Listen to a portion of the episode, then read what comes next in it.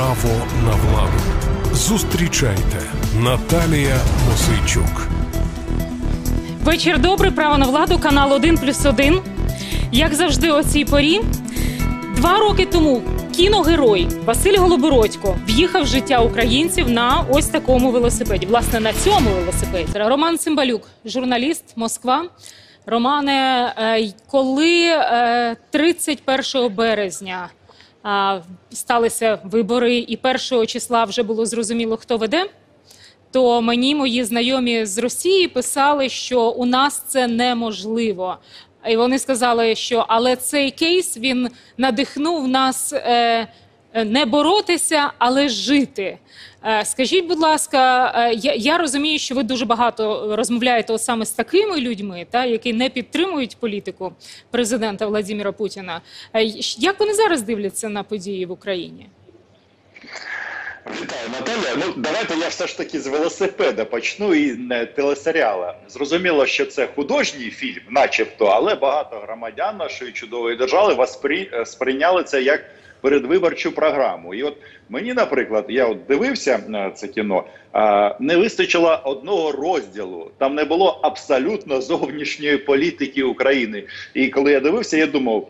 Невже е, автори е, сприймають Україну як острів, е, тому що ми зайняті тільки були внутрішніми проблемами, і от тут, якби мабуть, для багатьох була загадка, ким же буде Зеленський в якості президента. І ну зараз якісь е, підсумки можна підвести, тому що е, як не дивно, ось ви там в студії чублитесь, там е, хто краще, Порошенка чи Зеленський, хто там Парахабот чи Зеленобот, але для країни-агресора різниці абсолютно ніякої немає. І от коли Володимир Олександрович як актор їздив на велосипеді, то в той час вже у нас була війна з Російською Федерацією. І Хотілося б, щоб він е, в цьому фільмі трошечки їздив і на танку, тому що е, насправді це е, сама актуальна тема. А те, що ви запитали про росіян, ви пам'ятаєте, що телесеріал Слуга народа спробували показати по російському телебаченню, якщо не помиляюсь, на каналі Од... ТНТ. Одна серія чи дві.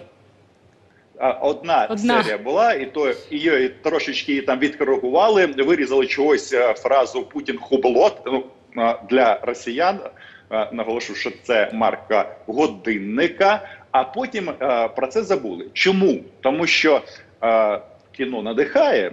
Якщо е, в Україні це вийшло, вони зрозуміли в Кремлі, що якщо вони покажуть три три сезони, то е, може так статися, що Володимир Олександрович, ну або російський аналог, е, зможе Володимира Володимировича посунути, тому що все можливо.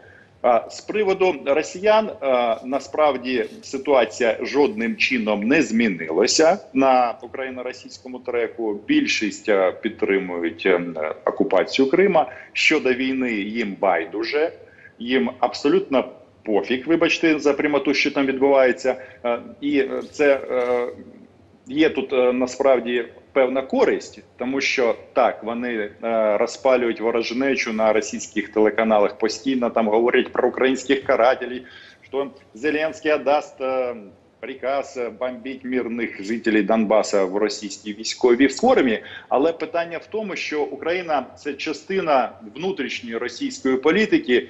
І е, в такому в такій ситуації, як зараз, ну тобто, якщо росіяни підуть далі, то що буде? Е, українські військові зразу почнуть робити свою важку і небезпечну роботу. І е, в разі великої кількості втрат з боку Російської Федерації, військовий потенціал якої ну ми розуміємо більше, е, цю м, історію, е, цю корову російському суспільству не продасиш. Тому знаєте, от я вас слухаю, ви там якби міряєтесь, коли було більше втрат чи менше при Зеленському чи при Порошенкові. Але ж питання в тому, що це всі сини України, всі і до 19-го року, і зараз. І е, от тут якось треба це вибудувати нам всередині держави, що е, щоб розуміти, що е, цей перелік не не закінчився, і особливо зараз ну досить складна ситуація. Бліфує Путін чи не бліфує? Ну, мабуть, він ще сам не знає, тому що вони рішення ухвалюють. е, У них немає плану на 100 років. Вони по ситуації бачать вікно можливостей в Україні. Вони зразу зайдуть. Оце е, вікно можливостей нашим е, російським сусідам, е, які чогось е, з одного боку кажуть, що ми брати, і при цьому е, їм це не заважає е, вбивати українців. розуміли. Розуміли. Ну і ми про це не забували. Спасибі вам, Романе. Роман Симбалюк, мій колега з Москви, з Росії. Леонід Мака.